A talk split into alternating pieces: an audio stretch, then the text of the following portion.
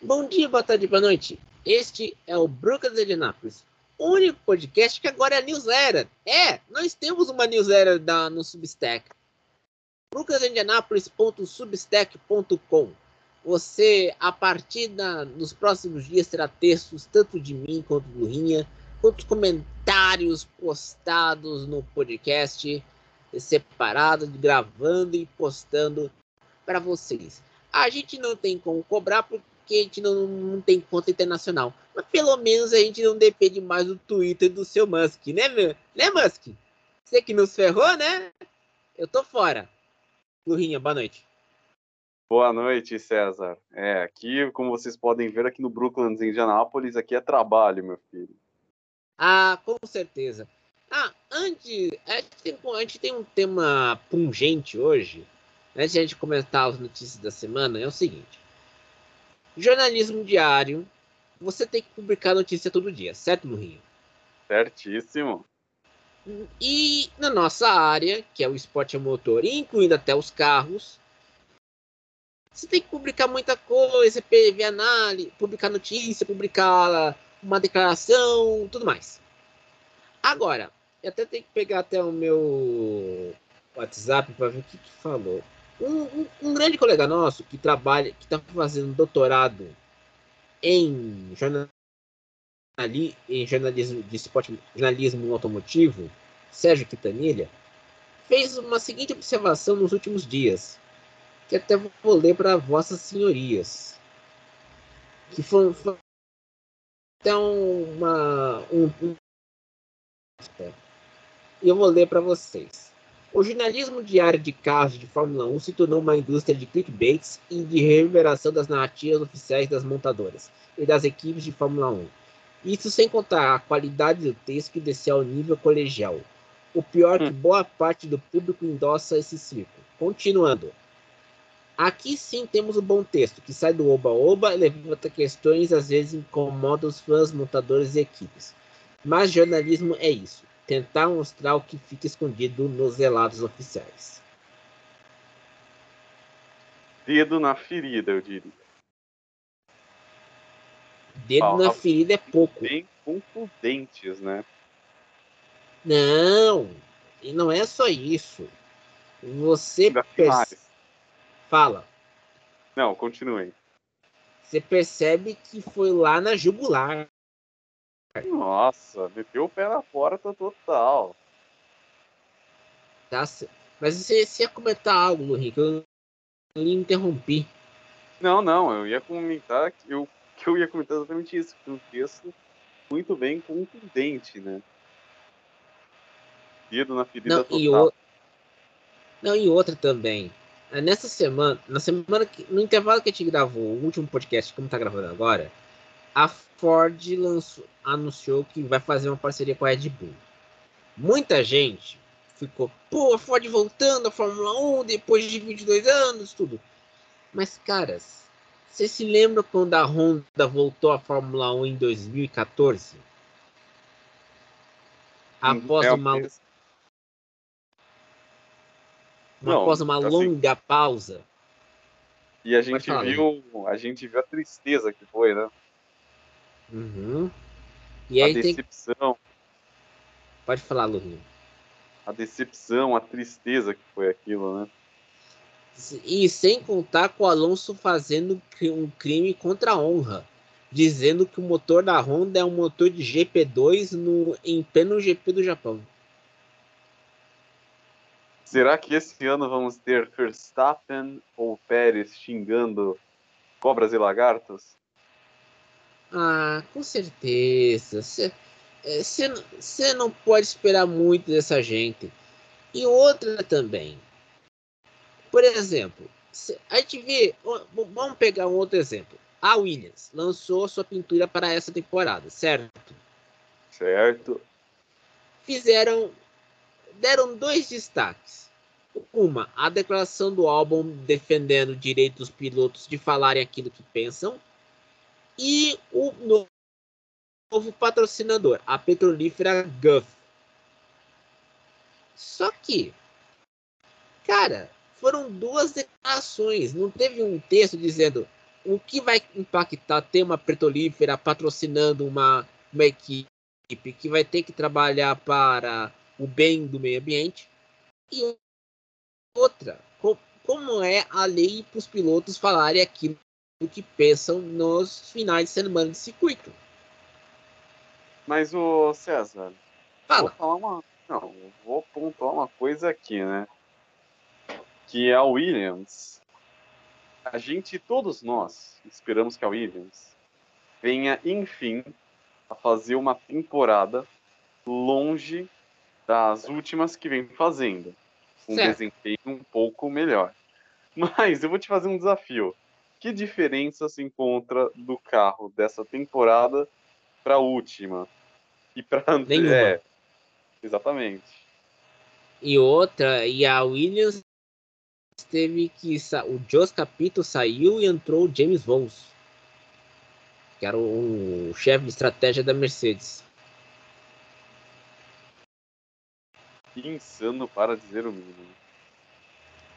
E outra, se tivesse jornalismo, você poder, poderia argumentar sobre a questão. Por que, que as equipes estão apresentando apenas as pinturas para a temporada em vez de apresentar os carros em si. É isso que está virando. A única que apresentou o carro em si foi ontem a Sauber. Que? Alfa Romeo Sauber. A Alfa Romeo Sauber. E olha, e a outra coisa, a Alfa Romeo vai estar no último ano de contrato com a Sauber. Sim. Então, e a partir de 2025, né, entra a Audi. Aham. Uhum vem em 2025 para Audi e outra, a Sauber nesse ano vai ter dois caras que vão responder para o senhor Peter Sauber, que Deus o tenha, que é o André como o chefe, o representante da Audi, e um representante italiano que não, eu não lembro o nome, que responderá, que responderá para a Alfa Romeo. Aí vai ser aquela coisa os dois vão ter que entrar em acordo, porque todos vão ter que trabalhar um time que, que vai fazer uma transição de uma companhia italiana para ser uma equipe de fábrica alemã. E esse ano, aliás, esse ano já é o ano de transição, né? Pouco a pouco, uhum. a gente, aliás, pouco a pouco não, a gente já vai ver, né, uma equipe que a, o que a Alfa Romeo vai fazer nessa temporada é o que vai dar o caldo para a gente ver a continuidade no trabalho enquanto Sauber a partir do ano que vem. Uhum. Eu tenho que explicar. Após a saída da Alfa Romeo, a Sauber vai, vai, vai ficar com os motores Ferrari até 2025 ou mais tarde 2026, quando entrará a Audi com os motores dela insano para dizer o mínimo. É, é, tem que, é a mesma estratégia que a Andretti vai usar uh, na G. Se caso a candidatura for aprovada pela FIA, né? Agora, quem responde a FIA na Fórmula 1 é o, o Nicolas Tombazes. Que responde. Agora não é mais o Ben Sulayem, que já anunciou que vai ficar de fora do dia a dia da Fórmula 1 por um bom tempo. As, que, é, uma coisa falar, outra coisa é se ele vai ficar de fora, de fora de é, fato, exato. sabe? Evita de entrar nesse mérito, porque essa briga já, já foi. Ah, cap... já encheu o saco, é verdade. Exatamente. E o fã do esporte a motor quer saber de tudo menos essa treta. Ah, Se nós, enquanto jornalistas, já estamos de saco cheio, imagina os fãs. ah, com certeza. Estão, estão irritados. Aliás, Não, Pode falar, Luinha. Falei, irritados ao extremo. Ah, é verdade. Mas ah, tem uma que aí entra o seguinte, a vamos dizer assim, a Fórmula 1 ainda, ainda vai ter algumas equipes que ainda vão apresentar os seus carros as pinturas, dependendo do caso, né? Porque daqui no dia daqui a, na semana que vem eles vão fazer um pré-teste em Silverstone antes de mandar os carros para o Bahrein, onde farão os testes de pré-temporada. E aí, uh, por mais que essas apresentações né, estejam sendo para algumas pessoas algo legal, para outras nem tanto, né? Porque a gente tá cansado de ver os modelos renderizados, né? A gente quer ver a apresentação, como foi o caso da Alfa Romeo ontem. É, independente de como for, né? De como estão sendo as apresentações, vamos ter uma noção mais precisa do que poderão vir a ser os carros a partir da pré-temporada. Aí sim a gente pode ter uma noção exata.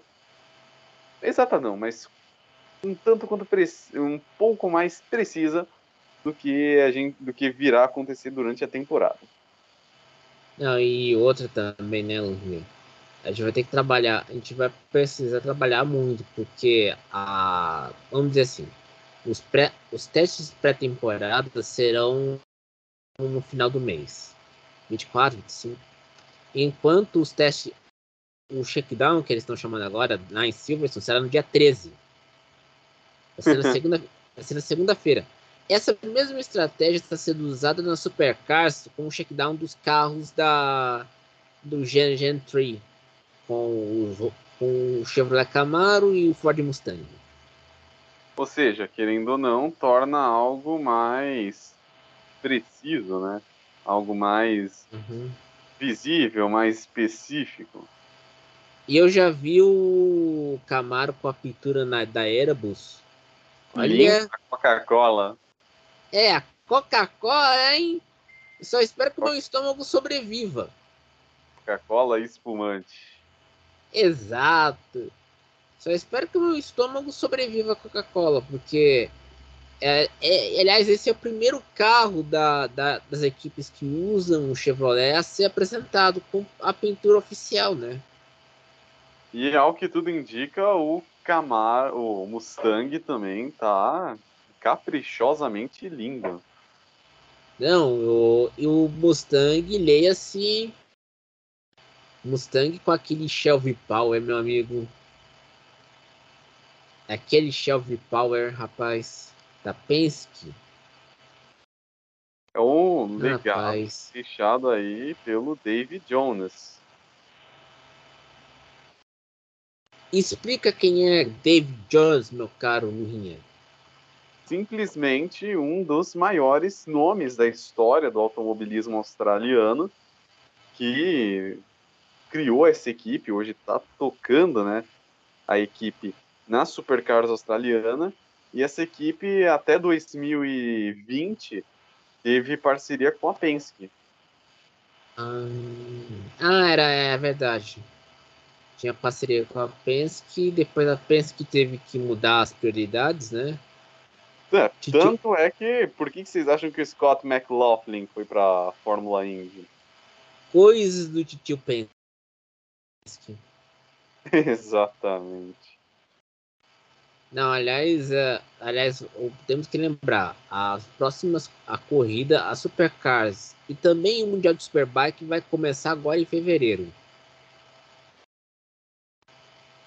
temporada. E o Mundial de Superbike, a, a temporada será lá naquele adorável circuito de Phillip Island. Que dizem os australianos que se Bathurst não existisse, Phillip Island seria o principal autódromo do país australiano.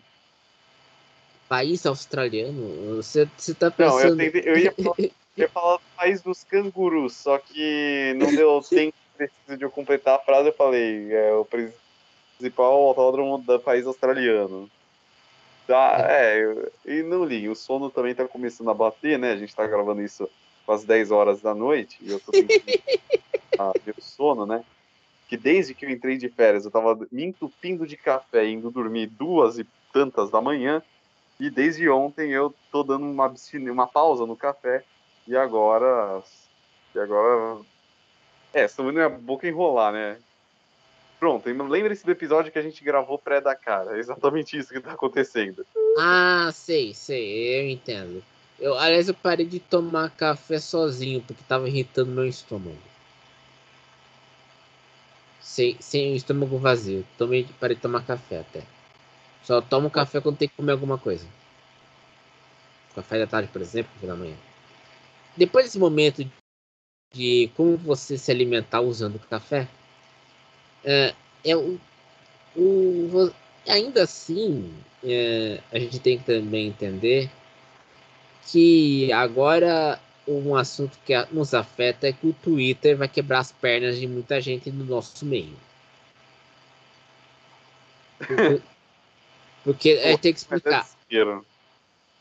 Porque o senhor Elon Musk já pôs em prática os seus planos de cobrar por 60 reais quem queira fazer conteúdo, postar o que quiser no Twitter, sem limite de mensagens e tweets. Agora você pode também ter o direito de você ter o perfil verificado pagando 60 reais pessoa física e mil reais para negócios hum. por ano. Sem contar que eu, a coisa foi tão repentina que a gente eu fui lá, eu fui no meu no meu Substack e criei uma uma newsletter para nós do Burgos de Anápolis, porque o Lurinha poderá escrever, meus amigos. E aí, se a gente ganhar dinheiro ou não, eu não sei.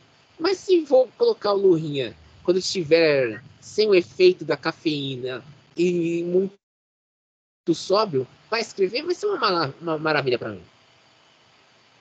Inclusive, inclusive, César, aí, aí eu vou, vou lançar uma coisa para vocês, que é o seguinte. Se a gente vai ganhar dinheiro não, não sei. Mas, olha, a gente ama automobilismo, a gente ama falar sobre isso. Mas com, mas com todo respeito, a gente espera ganhar dinheiro em cima. Ah, esperamos. A gente não é. A gente vamos ser honestos com vocês. A gente espera ganhar dinheiro, sim. Esperamos. Isso faz parte do capitalismo desde a ética do Max Weber. Grande filósofo alemão, o grande sociólogo alemão sempre esperamos ganhar dinheiro.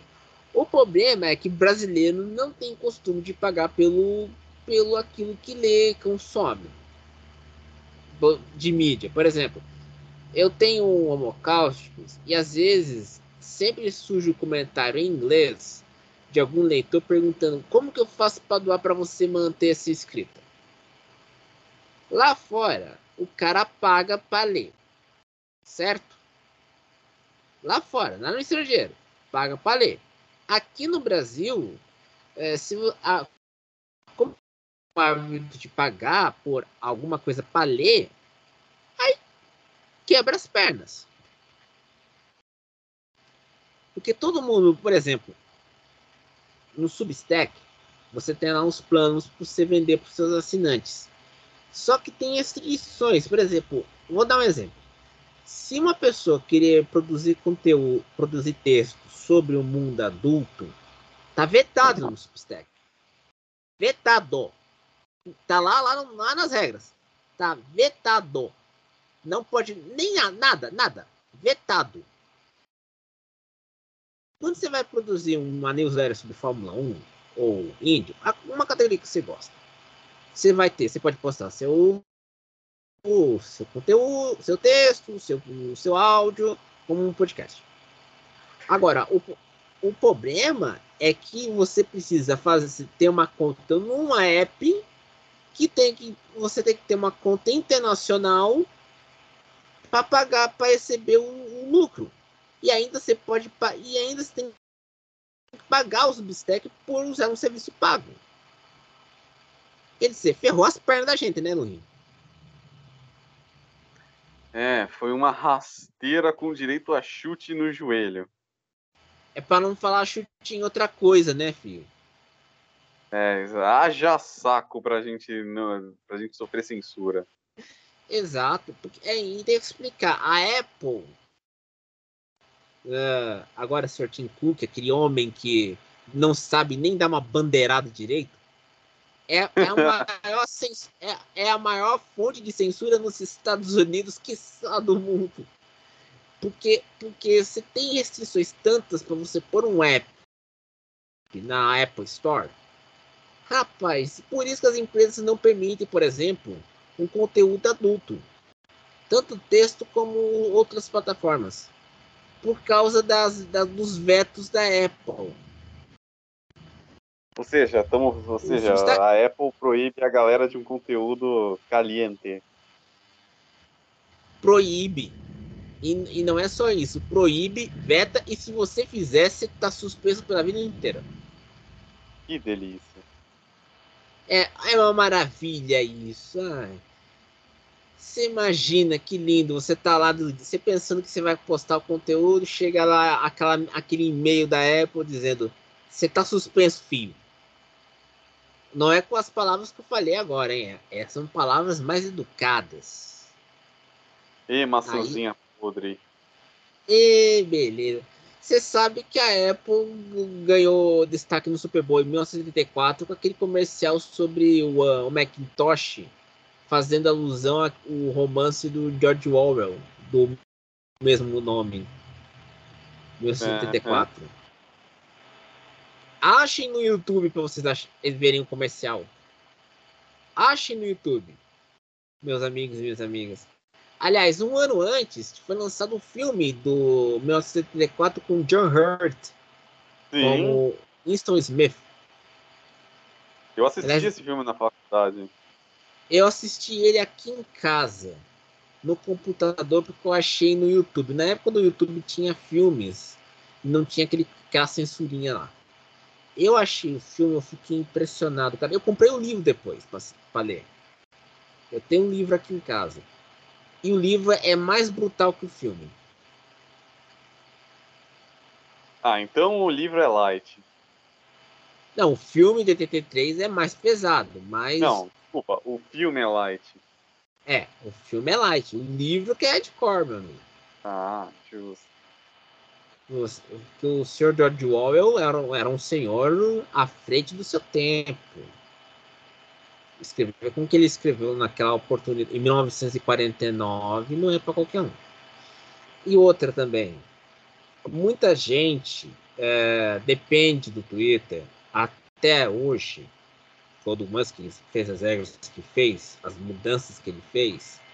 Por quê? era uma forma de divulgar conteúdo e era uma forma também de divulgar campanhas de financiamento coletivo. Que hoje estão na moda o famoso crowdfunding. Exatamente, as vaquinhas virtuais. Então, agora como você vai ter um, um limite de, de tweets por pessoa na, na versão gratuita, vai ferrar muita gente que trabalha com esporte motor. Porque os, porque os caras precisam. Por, por, exemplo, vamos dar um exemplo aqui. Nesse final de semana teremos a corrida da Fórmula E em Hyderabad, na, na Índia, certo? Certo. A corrida vai ser às seis e pouco da seis e meia da manhã. Ah, Quem... César, nem fala, porque seis horas da manhã no sábado vai me fazer lembrar de quando eu trabalhava na escola de inglês, que é o horário que eu acordava. Filho, eu acordo sábado, seis horas, uma e, uma e meia, duas horas para fazer, fazer meus trabalhos, filho. Eu durmo cedo. Já... Eu durmo cedo. Eu durmo cedo nessas horas, porque tem, porque tem outro podcast para gravar. Eu escrevo texto, ouço o Today da BBC de 4, tomo meu café da manhã, coisas de antissocial. Mas, como não vai ter nada nos Estados Unidos por causa do Super Bowl, nada, nada mesmo, só vai ter o final de semana do Super Bowl nas TVs americanas, só vai ter de evento de esporte motor o GP, o GP de Hyderabad, o IPRI de Hyderabad, da Fórmula E.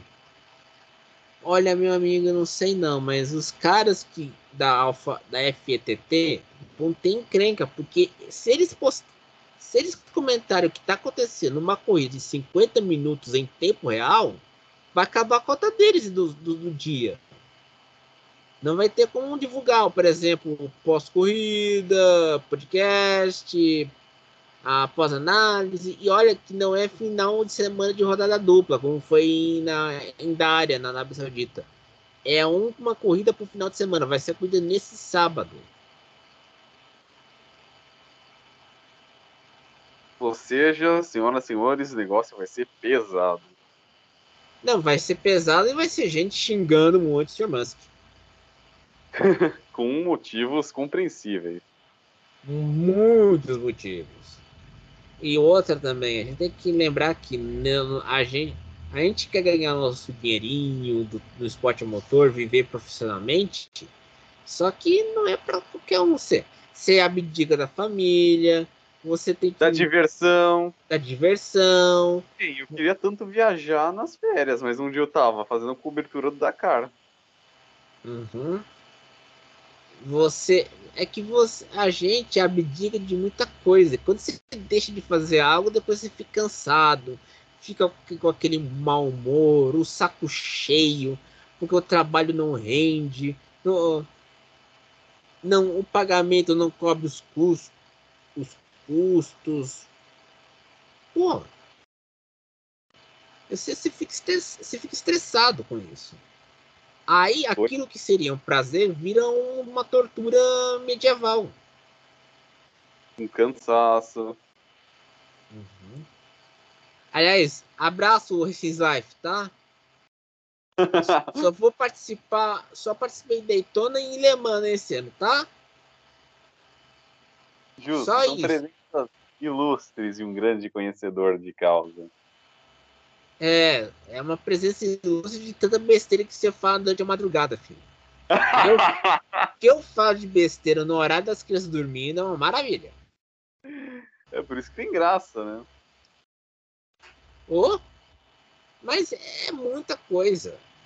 Pô, mano, a gente, eu fazer duas vezes ao ano tá bom para mim.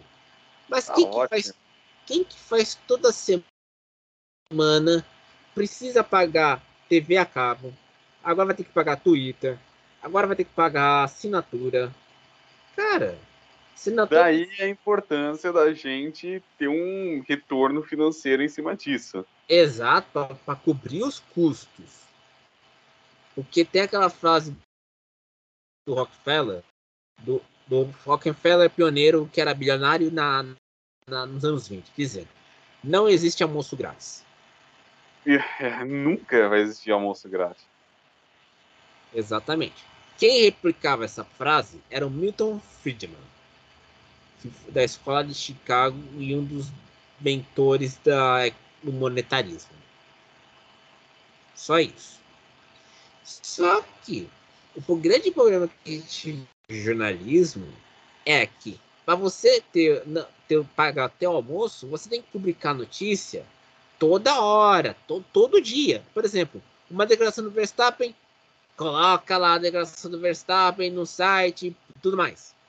Uma declaração do Horner, coloca lá no site a declaração do Horner. Cadê a notícia em si? Você está fazendo algo que uma amiga minha me disse, que é estenografia. Ou seja, você está reproduzindo declarações como se fossem notícias de fato. E declarações não são necessariamente notícias. Tem uma história do Jornal Nacional que ilustra bem isso. O Jornal Nacional estreou na Globo em 1 de setembro de 60, 1969. Quando chegou eles deram oito notícias. Aí um diretor da Globo na época, o Walter Clark, Walter Clark viu o, notici... o concorrente do Jornal Nacional, que era o repórter S. Ele deu 20 notícias. Só que essas 20 notícias eram o quê? Declarações de pessoas que eram dadas como notícia. O Ou seja, Walter os personagens Clark... da notícia. Exato. O Walter Clark chegou, ligou para o senhor Armando Nogueira, que era o diretor de jornalismo do grupo das, da TV Globo, e perguntou, chamou, chamou para a sala dele e perguntou, caramba, por que, que nós, nós demos oito notícias enquanto o repórter Esso deu 20? E era no dia, e era no dia seguinte que o Costa e Silva teve um derrame. Já começa tenso, porque naquela época do derrame, e era uma época da, dos anos de chumbo dos militares, qualquer notícia sobre saúde do presidente era tratada como questão de segredo de Estado. Então, o Armando teve que, teve que negociar com os militares a forma de, a forma de publicar a notícia para evitar censura.